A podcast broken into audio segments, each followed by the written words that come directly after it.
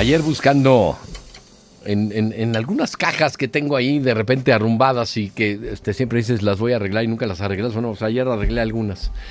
Y me encontré esto de, Mario Benedetti. Siempre que encuentro algo de Mario Benedetti lo comparto. Es, es impactante porque además entra perfecto, como dicen algunos, como anillo al dedo, con lo que nos está pasando.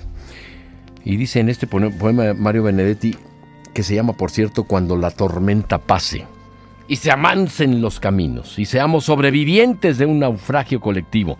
Con el corazón lloroso y el destino bendecido, nos sentiremos dichosos tan solo por estar vivos. Y le daremos un abrazo al primer desconocido y alabaremos la suerte de conservar un amigo. Y entonces recordaremos todo aquello que perdimos y de una vez aprenderemos todo lo que no aprendimos. Ya no tendremos envidia pues todos habrán sufrido, ya no tendremos desidia, seremos más compasivos.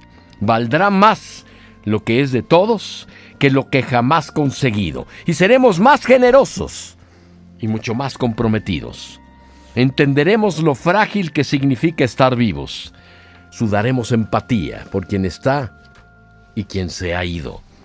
Extrañaremos al viejo que pedía un peso en el mercado, que no supimos su nombre, aunque siempre estuvo a nuestro lado. Y quizá ese viejo pobre era tu Dios disfrazado. Nunca preguntaste el nombre porque estabas muy apurado. Después de esto todo será un milagro. Y todo será un legado. Y se respetará la vida y la vida que hemos ganado. Cuando la tormenta pase, le pido a Dios, apenado, que nos devuelva mejores, así como nos había soñado.